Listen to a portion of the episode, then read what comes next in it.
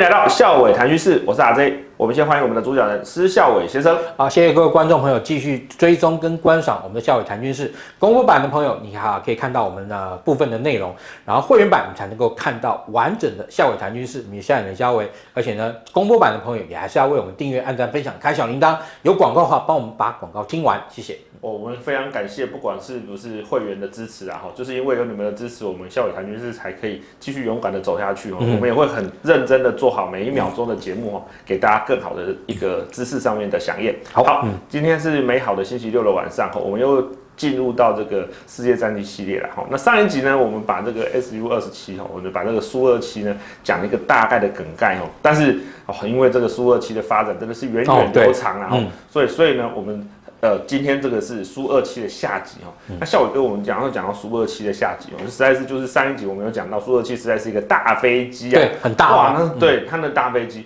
那这个大飞机其实要配上一个大发动机啊，所以今天我们的呃这个下集呢，我们就从它这个重要的发动机哈来开始讲，就是 L 三十一。嗯啊，L 三十一当然了，它是那个俄罗斯的这个联合发动机生产那个制造商生产，它其实生产出来以后，它的这个推力其实说真的，一颗的推力真的相当的大，但是。俄罗斯发动机跟美系发动机，它还是有点很大的差异。就比如说像啊美国做的发动机 F 一百或 F 幺洞，它大概耐用的时间哦，大概都是六千小时起跳，是六千八千哈一颗小那个这个时速。但是 AL 三十一这个发动机，它早先的这个版本哦，大概还是呃差不多一千两百小时。是，到现在进步到大概两千或是两千多。哦，那当然后面一一七 S 又进进步的更多了。是，那 AL 三十一发动机啊，它详细来说，当然它也是一个非常。非常大的发那个发动机家族，是那但是推力来讲，我印象没错的话，大概差不多都是三万磅左右起跳，是所以它的这个推力可以说相当的大。那俄罗斯的这个苏凯二七战机啊，跟西方同期战机相比，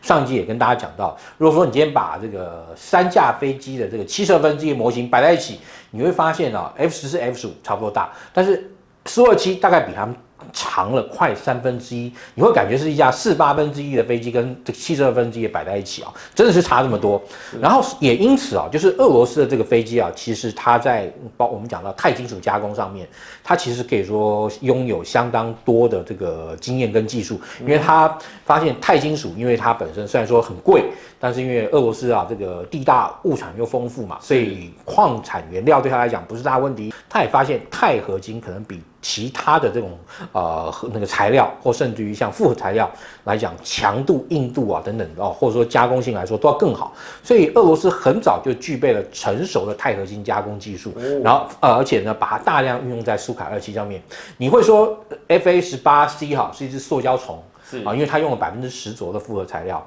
那 FA 十八 EF 是超级塑胶虫哈，因为它的这个复合材料又多了更多了一些。但是苏二七它完全没有这种所谓的复材问题。网友说它就是一只菜鸟，哎，对，菜鸟，对，很贵啊，当然也很贵。那但但是就是说它的这个飞机，而且其实还有很有特色的是，它是啊前苏联所生产的第一款。第一款啊，全权限哦，那个数位飞控技术的一个飞机。OK，对，也就是它是那俄罗斯第一款 fly by wire 的这个战机啊。是。然后那但是因为它的那个气动力的这个外形，就是我们之前讲的，它其实是在啊、呃、俄罗斯的这个科学那个那个航空科学院设计出来之后，把这个气动力外形让两家啊、哦、都能够共享。所以苏二七跟米格二九其实外形可以来讲还颇为接近。在第一时间，我记得我我小时候还在念高中念大学，刚开始有听说过这种飞机的时候，还搞不太。还分不太清楚，是真的，是，是，真的。这个老航空迷那时候一开始还真的分不太清楚，而且因为以前那时候很既定成熟的印象是，苏凯设计局哈所设计的飞机，那时候觉得它最漂亮是那个呃苏二四嘛，Fencer 对不对？那个剑师嘛哈。对。那、呃、但是后面突然做出了一款那么一款横空出世，跟之前的这个苏系列战机印象完全不同的飞机，一开始还真的有点把它跟米格二十九搞混。对。哦，那当然从这个嗯那个米格二九参加了巴黎航空。展哦，苏凯二七参加了这个巴黎航空展之后，你就去你知道完全不是这么一回事。是，然后我第一次亲眼看苏二七啊，是一九九八年，嗯，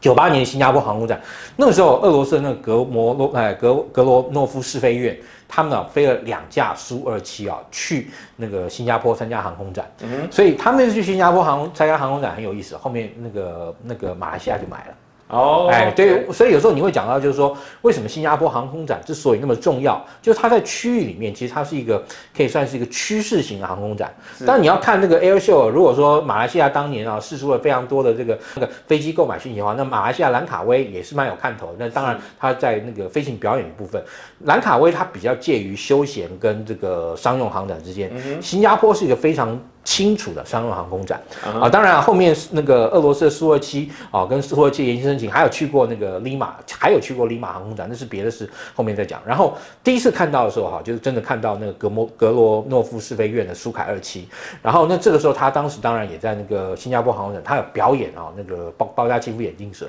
但是因为不知道是不是因为新加坡比较热，然后湿度也比较高，他那个包加基夫眼镜蛇就只有大概到九十度左右。其实如果呃，当然也有可能是。因为双座机啦，如果你是以单座机做那个八七五眼镜蛇的话，大概可以做做到一百二十度，然后机尾朝前。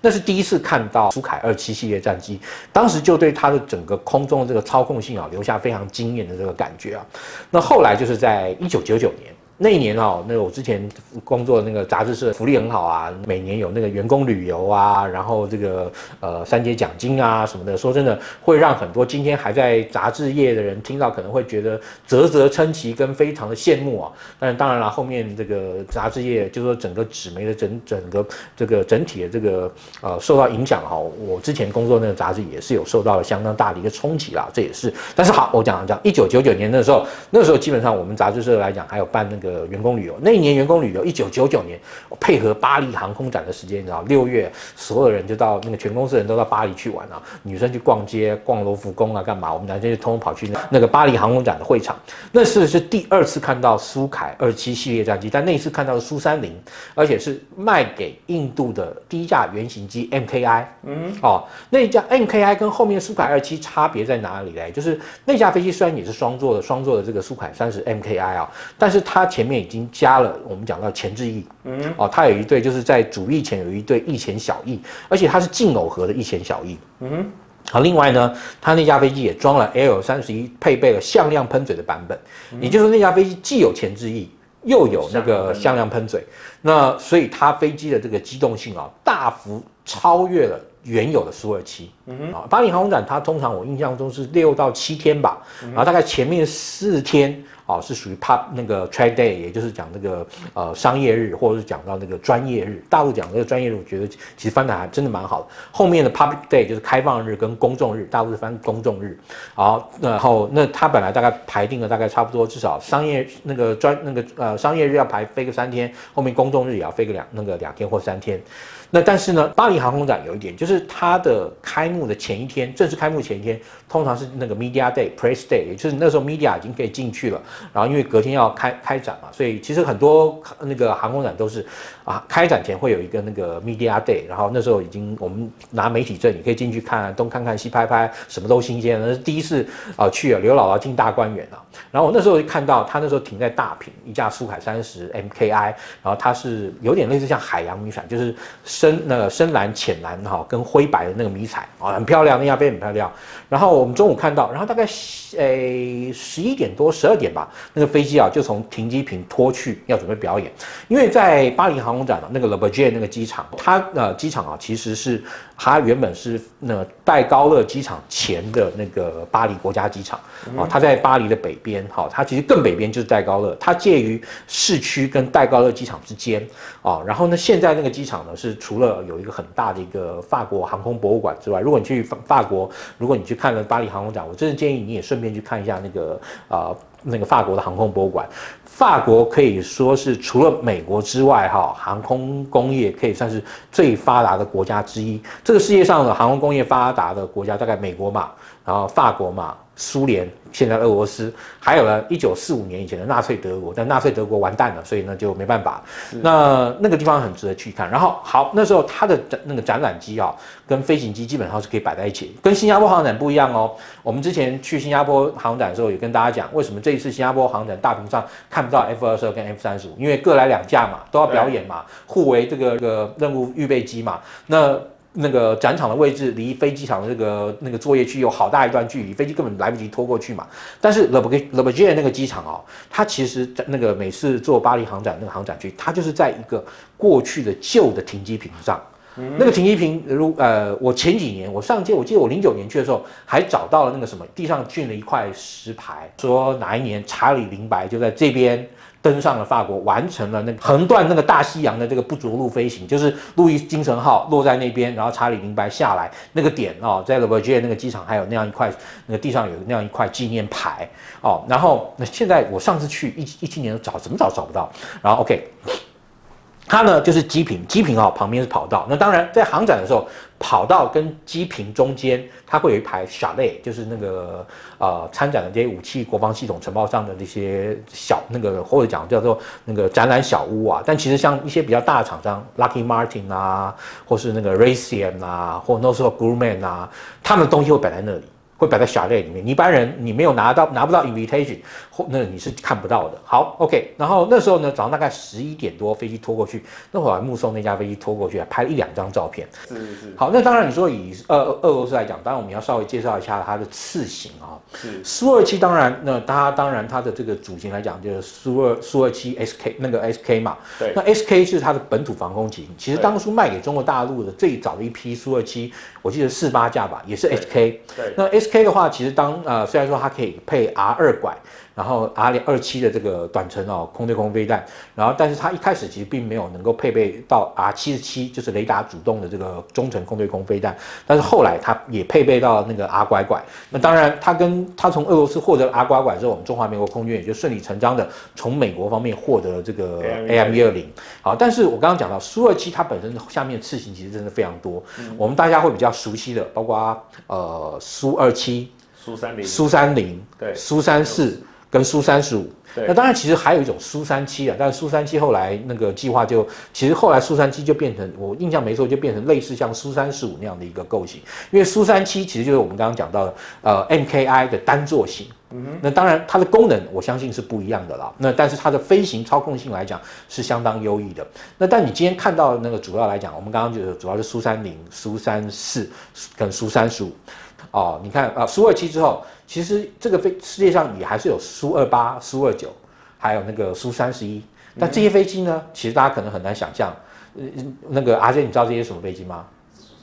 你有听过吗？有啊，什么苏，你有苏二八哦，苏二九哦，苏三十一有哦。这些飞机是小型的运动机，就是一个单人去飞的，然后可以做非常非常这个精彩的这个那个那个对，但是它螺旋桨的，所以如果观众朋友在影片上看过一个俄罗斯的女生坐到一个座舱里面，然后去把那个飞机这样这样这样这样这样在飞的，然后看到她头在这样弄的时候，一下就贴到这个座舱，一下就贴到那个座舱，然后眼睛一下睁得很大，那个就是她飞这种那个苏苏凯苏霍伊设计局做这种哦，sports aircraft 就是那个呃竞速或者是特技用机。那但是啊，我们讲到苏三零，其实苏三零我们现在一般而言对它比较有印象，大概就是苏三零 MKI，还有苏三零 MKK，还有苏三零 MKM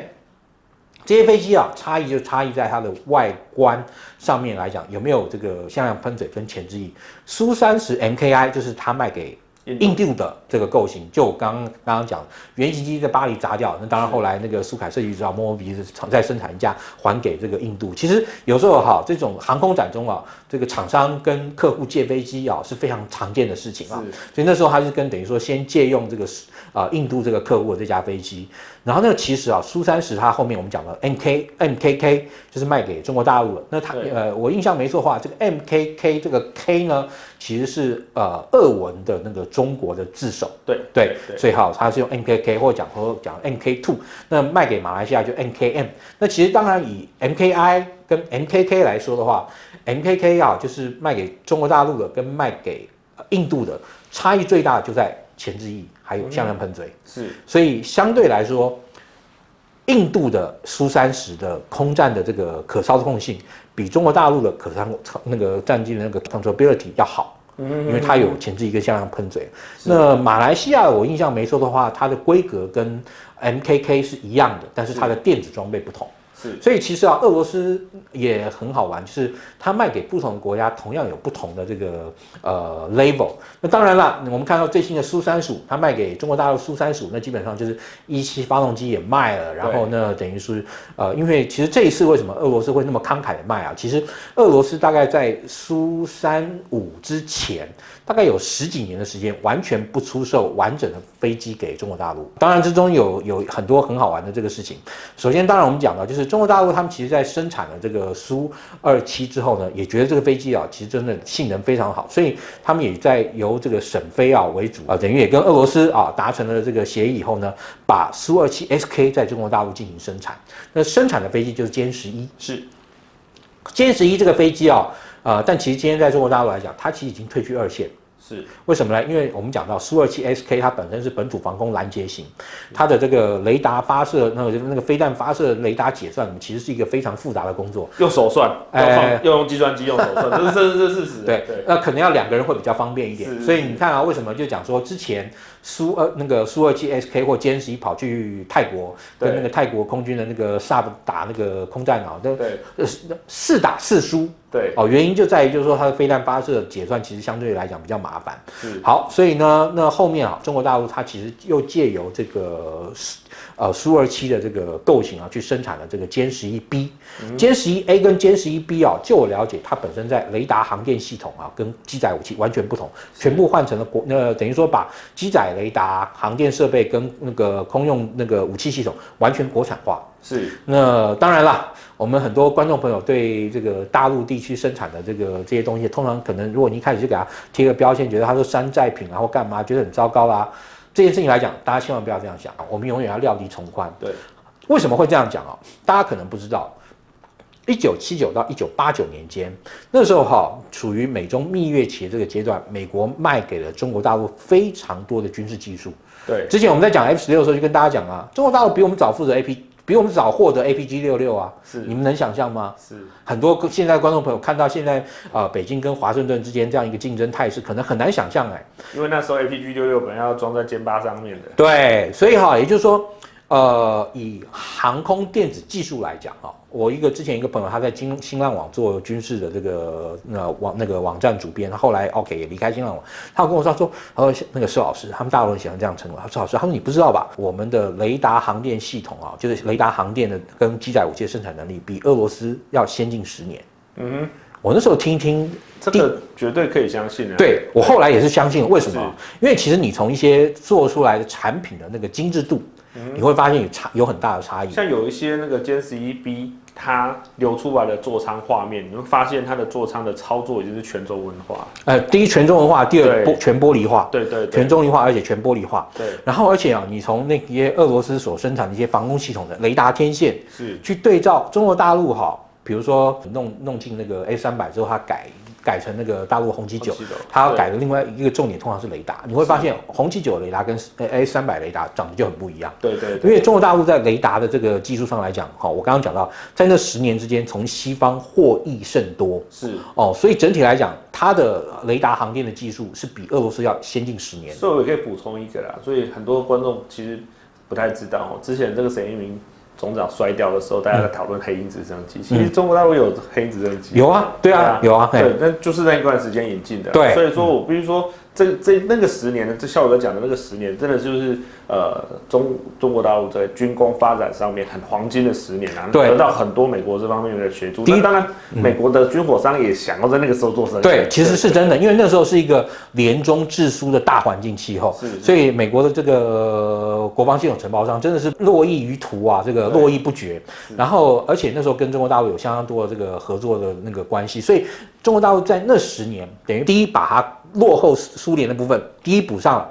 第二超过了，所以哈，就是说我们看到那个甚至于在你看那差不多同一时间啊，拉比叶计划不弄，中中国大陆把那个拉比叶计划搬去弄出了这个歼十，歼十是完全依照西方的标准跟产制的那个过程去生产出来一架飞机，所以我们真的不能小看人家了哈，这蛮厉害的啦。我先我也必须讲说，苏二七到了中国大陆之后。完全被魔改，哎，对，完全。歼十一 B 是一个魔改的苏二七，你千万不要把它当把把它跟那个当把它当成 ASU 二七 HK 来包含后面的 F 呃歼十六，嗯，对，也都是也都是在这样子的呃轨迹下面去魔改的，对啊，对啊，对啊，对啊，哎，那当然这个地方就很有意思了，那。呃，当初俄罗斯跟中国大陆到底约是怎么签的？我是我们是真的不晓得。当然，你从我们呃从小对武器这种购售的这个观念，我们知道歼十一 B 基本上来讲，我们会认为它是不合法的。为什么呢？因为中国大陆就拿苏二七的气动力外形去把自己所有的研发的那种那种一切的那种成果通那个装上去，上去对。然后理论上来讲，这好像不行。但是你说当初那个俄罗斯跟啊、呃、中国大陆在这个生产合约上到底怎么签的，你也不知道。但是至少有一点，你可以看到它。在生产歼十一 B 的这个过程之中啊，歼十一 B 有一部分是用太行，但是也还是有用 AL 三十一。是，也就是说，俄罗斯对中国大陆的输出，虽然我们刚刚讲在苏三十五之前是完全不卖全机的，是，但是呢，它的航空发动机还是不停的在卖。对，AL 三十一发卖的非常的多，卖的非常的多。嗯、那当然这个我们必须讲啊，因为这个呃发动机的科学哦，它是一个材料科学，所以你没有 try and error，你根本没有办法走到那个。而且你还有非常足够的大数据，对，你还有。还有 try and error 的那个大数据，你才能够去有足够的这个经验。好，那我们刚刚讲到就是歼十一跟歼十一 B，当然后面中国大陆那个也有这个歼十五啦等等，但是那个中国大陆的歼十五跟俄罗斯的苏三三基本上不是同一个东西。好，我们刚刚讲苏二七，苏二七第一个那个呃主要那个外销的大型是苏三十，那当然另外一个最让大家比较有印象的是那个苏凯系列家族的这个飞机是苏三四鸭嘴兽，是。鸭嘴兽啊，是一款这个轰打击轰炸机，它其实严格来讲已经不是战斗机了。是，当然它还是可以配备这个空对空的武器做这个自卫了。嗯、但是好，由于你看到那个飞机降短 can，对不对？嗯、它的这个当然这个 controllability，对不对？跟过去的苏呃三呃苏二七、苏三零或苏三十五来讲，当然是完全不是同一个等级。它的设计跟生产的目的是要替换掉苏二四的这个用户，也就是说。是它的那个替换的目标就是要做一个战轰机，然后它跟苏二四又不一样的是，它是用并列双座，是。它不是用纵列双座，所以让它飞机的机比啊大幅那个增宽，所以呢它才需要弄一个非常特别那个样像鸭嘴兽那样一个鼻子啊，来作为它的这个飞机的前机身的这个设计，而且它的这个机身啊那样做那个因为因为有了鸭嘴兽，所以让那架飞机看起来好像比一般的苏二七要大很多，对。对，但其实基本上来讲是没有那么那么那么那么大的一个变化。也就是，嗯，而且孝玮哥他还有一个重要的任务，就是战术核弹的投对，对，战术核弹，对，然后。以苏三四来讲，它中间啊，其实它的登机的方式，我印象没错的话，是它那个有一个那个梯子啊，从这个机那个机鼻中央放下来，然后两个人要这样爬上去。好，所以它上面也有简单的，包括像这个那个微波炉啦、咖啡壶啦，跟一个简单的这个厕所，让那两个飞行员呢，在长途任务之中啊，能够有一些比较基本的那个，包括食物啊这些这样一个需求。你看啊，像这个美军来说，美军哈，它过去在执行波湾安保任务啊的时候，它从航空母舰上起飞到北伊拉克巡逻到伊拉克巡逻，然后再回来航空母舰降落，七个小时，七个小时两个人绑在一个弹射椅上，其实真的是很辛苦的一件事，知道吗？是是是。然后所以他们上去的时候啊，那个那个 CQB 背心里面有水壶，然后就是 Camelback 那种骆驼水袋，一个水袋那个，然后然后我们接到后面可以有个水碗喝水，然后另外还会烤几个那个汉堡、面包啊带上去飞那个飞，所以其实蛮辛苦的。那苏二四哈，它不不跟着苏三四，它能够飞的时间比较久，那人呢可以坐到那个那个上面啊，它相对来讲，呃。呃，并列双座，它就比较稍微舒适一点点的空间，可以让上面飞行组员在执行长任务、时间任务的时候，可以有稍微相对来说比较轻松的一个环境。是，那再来当然就苏三十五啦。苏三十五，我个人觉得它可以算是苏凯家族系列战机的这个集中级改良版，也就是它已经把苏凯二七这个飞机的气动力外形，然后搭配上一七 S 发动机，已经把这架飞机基本上来讲，已经可以说是炸到极限。而且呢，它跟过去的苏二七来相比啊，它在飞机的这个内部的结构上来讲，它还做了重新的这个总整，也就是它借由机身内部的这个优优化，它又多炸出了大概，我记得差不多可以多增加大概一千多公升啊，也就是大概差不多两千多磅的这个燃油，嗯、就是以苏二七来讲，苏二七大概已经是可以带到五千多公升的燃油，就是第一次啊。苏二七从苏联飞去参加一九八九年的巴黎航空展，它从苏联起飞就一一路飞过去嘞，中间没有空空中加油，也没有落地加油。有带油箱吗？哎，当然有带油箱，但是代表就是哎，好像没有带油箱哦。苏联的飞机好像基本上不带，不太搞副油箱这那个这那个呃，特别是苏海二七这个系列飞机，我印象中它不太搞那个副油箱这个东西，它把飞机上的这个挂点基本上都拿来对空对空跟空对地的这个武装。所以你看，它从苏联飞过去，又不落地加油，又不空中加油，就直飞。哦，就到了巴黎，所以它这个飞机的这个航程非常的非常的可观哦。也就是说，以苏二七来说，它的机内燃油大概差不多就就五千多。呃，五千多公升，大概差不多一万一千磅的这个燃油。那它就在经苏呃苏三十五再把过去苏二七的这个机身做一个优化那个中整以后呢，又多榨出了将近一千多公升的这个燃油挂那个吸带量，也就是它大概可以吸带到大概六千公升一万两千磅的燃油。所以它的这个飞机哦，它的这个飞行时间哦，持续的滞空时间来讲，可以说是非常长的。那再加上它配备了一七发动机，一七发动机跟过去 AL 三十一来讲，出力大概提升，我印象没错。大概提升了百分之十五，但是依照这个《Design for Air Combat》这本这个空战设那个战机设计那飞机设计圣经上面第一句的开宗明义说，你只要这个推力够大，这个门板也可以飞上天，你就知道这多百分之十五趴的这个推力是假西郎的一件事情。再加上原本 AL 三十一的推力就已经够大了，所以你看到在这个航空展这个表演啊，苏三十五啊做出啊那种啊跟 F 二十二一样，甚至于你会觉得是超过 F 二十二那种不正常飞行动作，你会觉得 F 二十二跟 F 三十五基本上都是不正常人类研究中心研究出来这个战斗机啊。是是。那但是我自己观观察的感觉就是，苏三十五做出那些啊，包括像这个尾尾尾冲啦，就是机尾朝下那个，或落叶飘啦，或者什么，因为基本上来讲，感觉已经把它的那个气动啊飞机的那个操控已经逼到一个极限，跟 F 二十二啊轻轻松松的、优雅的做出来啊。略有不同啊，我只能说略有不同。但你说，因为我们自己本身也不是坐在上面飞，我们也不知道那个试飞员是不是真的已经把苏三十五的这个操控啊极限已经把它给逼了出来。然后就是说，你会觉得，你如果光从地面上看的话，你会觉得，呃，苏凯。三十五做出那些动作，基本上是已经把飞机的洪荒之力都使出来了。是，但是 F 二十二感觉好像还是轻松愉快，这是差异。当然，也有很多朋友可能呃不呃不赞同我这个观点，那我也没话讲。那至少我的观察是这样。那当然，苏三十里面哦，其实还有一些各位可能大概没听说过，苏三十还有单座机。嗯，哎，你就没听过吗？对不对？没听过，真的没听过。但是那个苏三十的单座机啊，应该也只是一个计划下的一个原型机。为什么呢.就是我是一九九九年在利马啊，那个兰卡威海事常态展看到的苏三十，那个后面的号码，那个就是次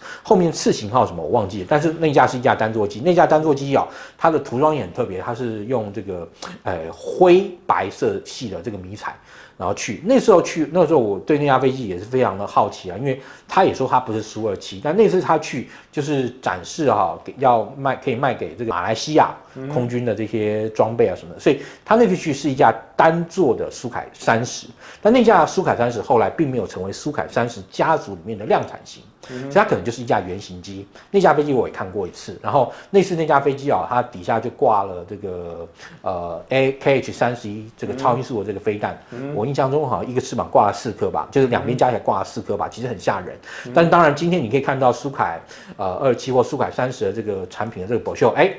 我们这次福利来啦，我们这是有十来张的。包括苏凯三十，还有包括苏凯三十二，三十二是什么呢？苏凯三四的外销型，还有这个苏凯三十的一些哈，我从新加坡航空展带回来的 brochure 啊，可以交给 RJ 啊，来给我们的会员。会员限定的抽奖，对不起，因为数量没有那么多啊，也只有带起来十几张，跟我们现在这个呃会员数来相比的话，可能真的能够中奖率大概是百分之一啦，也不好意思，我也没办法带那么多啦。但是至少就是说，哎，我们有这个抽奖啊，这个请到时候请这个 RJ 来组织抽奖，让大家把这一张 A4 纸大小的这个来自俄罗斯的。苏三十五、苏三十二、苏三十的这个 brochure 呃，带带回家。那当然，抽到什么给你什么就是什么啦。你不要说，哎，我要苏三十五了，我不要苏三十了，我不要苏三十。对不起，你没办法，没得给你选，好不好？其实都很精彩，而且蛮精致的哦。对啊。哎，下一个，呃，最后一个问题啊，嗯、就是说中国大陆它因为我们知道，不管是沈飞司机啦，哈，这个是我们大家对他的那个 昵称哦，他其实已经把这个苏二七的这个气动力外，其实你摸的摸摸透了。对，那。可是，那他要买新发动机，其实也不见得买不到。那所以他为什么还是要再买一次苏三五？我个人觉得，主要就是要因应哈歼二零大量服役前，然后苏二七 SK 已经到了受限，因为苏二七。呃，是什么时候进的？大概就差不多在台海飞弹危机那段时间就已经引进了，就成军了。以前那时候听过啊，就是说，哎，呃，长长官们问飞行员，在飞弹危机期间就问飞行员说，哎，你们各位有没有信心啊？面对未来可能挑战，每个人都说，报告长官，我们有信心，可是装备没把握。我们那时候只有幺洞四，呃，F，呃，还有 F F 五一，还有很少量的这个 FCK One 经过战，大概两个中队左右。但是当时对岸已经拥有了苏二七 SK 了，以苏二七 SK 来讲，它的性能跟我们的飞机是有一段性能差距的。当然了，我们可以打，那时候我们可以打天剑二，他们那时候还搞不清楚我们的天剑二到底是类似像麻雀嘞，还是响尾蛇嘞。后来搞清楚情况之后，吓一跳，原来是跟 AIM 六很像的。对，对。然后在当时来讲，哈，它已经其实已经有了苏二七，但你看。一九九六年到现在已经多少？二十年，已经快三十年。对于一架飞机来说，受限已经接近到了。所以也就是说，最早进来的那批苏二七 SK 呢，当然还有一些在台风被吹掉的也有。对对，所以它的数量呢，跟它现在歼二零要能够完全替换掉原先苏二七 SK 所留下来的那段空空隙呢，是有一段是有一段空隙的。所以在这个情况下，时间短又能够快速形成战力的最有效办法，就跟俄罗斯买现货。所以你可以看到，他们跟俄罗斯买了二十四架的苏三十五，好，那这二十四架苏三十五，当然，呃，以俄罗斯来讲，他们这次反而没有什么特殊的限制的。为什么？因为从俄罗斯的角度来讲，他过去后来我刚刚讲了，之前大概有十几年不卖拳击。第一是我们猜啦，可能跟歼十一 B 后面歼十六一大堆的延伸型，啊、呃，俄罗斯可能对于那件事情上来讲，非一直非常有意见。我相信那是其一了，是啊、呃，但是我们也搞不清楚他们约到底怎么签的，所以也也不啦不啦不啦。OK，好，那但是。呢，就是苏联、俄罗斯到现在决定，好说觉得可以卖，为什么？因为他们觉得歼二零也已经出来了，然后歼十也已经有一定数量了，所以也就是说，未来哈，中国大陆在歼十一哈这个基础上再大做文章，或再搞一个很大的一个 family 出来，这个机会也不大。所以对于俄罗斯来说，这可能就最后一把了。OK，所以就这个生意就做了吧。是啊，与其卖个五六十颗的这个 A L，呃那个 E 七 S 发动机，你干脆连飞机一起卖嘛，赚的还多一点，是，对不对？因为他如果大陆买只买了 E 七 S，那你就知道他又要在歼十一上面去搞这个新的这个类似苏三十这个版本。因为其实你会说中国大陆做出来，它那个飞控软体没问题吗？第一。它的歼十一 B 的这个系列啊，证明它的飞控软体已经没问题。第二就是，其实我们在两千二零一八年珠海航展看到，就是那个歼十 B 的那架向量喷嘴验证机。你要知道一件事情，他们的航空工业的软体技术已经在我们前面很远了。为什么？因为我们讲到以歼十 B 来讲，它原先它有它原先的那个歼十 B 的飞机的控制率，但是换了那个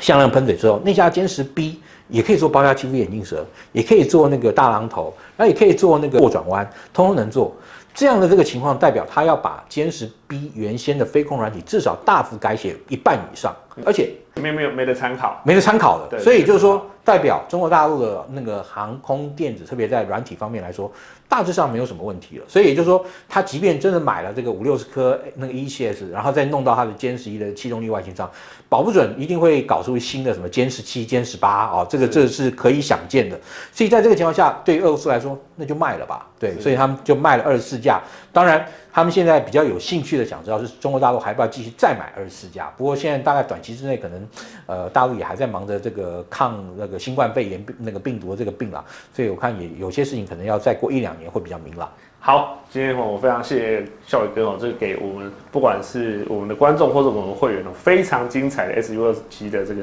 说明啊。我想这个大概是在 YouTube 史上哦，用中文讲这个苏凯二十七讲的最精彩的一集啊。好，我们谢谢孝伟哥的辛苦讲解，也谢谢各位观众的参与。好，谢谢各位观众朋友。那个看到公播版，还是要我们订阅、按赞、分享、开小铃铛。有广告帮我们听完。好，谢谢大家，谢谢大家。